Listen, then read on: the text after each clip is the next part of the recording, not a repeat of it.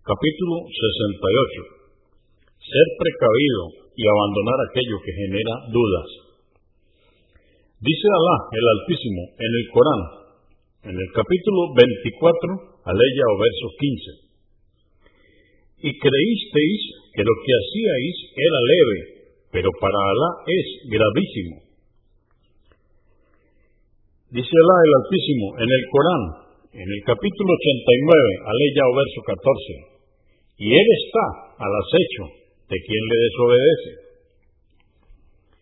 588. Annuman ibn Bashir, que Alá esté complacido con él, dijo, oí al mensajero de Alá, la paz de Dios con él, decir, ciertamente lo lícito es claro y evidente, y lo ilícito también. Entre ambos existen asuntos dudosos, no lo sabe la mayoría de las personas.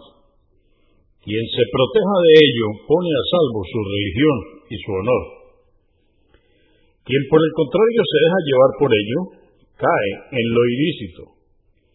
Así como el pastor pastorea su rebaño tan próximo al límite que casi cae en él. Todo territorio que pertenece a un dueño tiene límites, y el límite de Alá son sus prohibiciones. Existe un órgano en el cuerpo que si está sano, todo el cuerpo lo está, pero si enferma, todo el cuerpo lo está. Es el corazón. Convenido por Al-Bukhari, volumen 1, número 116 y Muslim, 1599.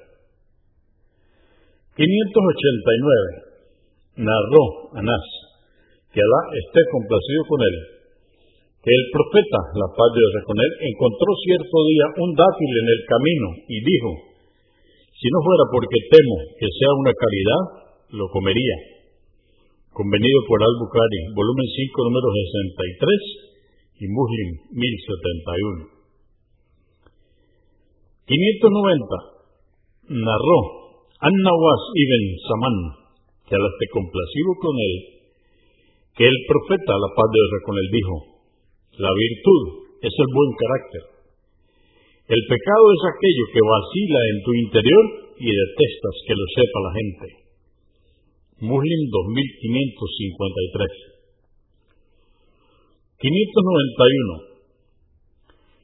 Wabisa ibn Mabad, que Alá esté complacido con él, dijo, fui a ver al mensajero de Alá, la paz de con él, y me dijo, ¿has venido a preguntarme acerca de la virtud? Dije, sí. Dijo, pregunta a tu corazón, la virtud es aquello con lo que tu alma está tranquila, por lo que tu corazón está tranquilo. El pecado es lo que se trama en el alma e intranquiliza el corazón. Aléjate de ello, aunque preguntes, y te aseguren que no hay mal en ello. Agmas volumen 4, número 228. 592. Narró Abu Sirwa Ugba ibn al-Aris, que Alá esté complacido con él, que luego que se casó con una hija de Abu Yah ibn Aziz, vino una mujer y le dijo, he amamantado a Ugba, y a la que se ha casado con él. Entonces dijo Ugba, no sabía que tú me habías amamantado y tampoco me lo dijiste. Así pues, viajó de la Meca a Medina para ver al mensajero de Alá, la paz de Dios con él, y preguntarle sobre este asunto. Le dijo el mensajero de Alá, la paz de Dios con él, ¿cómo es que seguís casados si se os ha dicho que sois hermanos de lactancia? Luego Uqba se divorció y ella volvió a casarse. Al-Bukhari, volumen 1, número 167. 593. Al-Hassan ibn Ali, que al esté complacido con él, dijo, he memorizado del mensajero de Alá, la paz de Dios con él. Deja aquello que te hace dudar, por lo que no te hace dudar.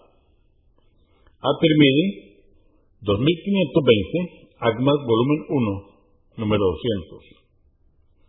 594. Aisha, que Alá esté complacido con ella, dijo, tenía Abu Bakr as que Alá esté complacido con él, un esclavo que le traía lo que ganaba de su trabajo. Abu Bakr solía comer de lo que traía su esclavo. Un día le trajo algo de comer y una vez que hubo comido le preguntó el esclavo a Abu Bakr, ¿sabes qué es esto? Dijo Abu Bakr, ¿qué es? Dijo, adiviné para alguien antes de entrar en el Islam.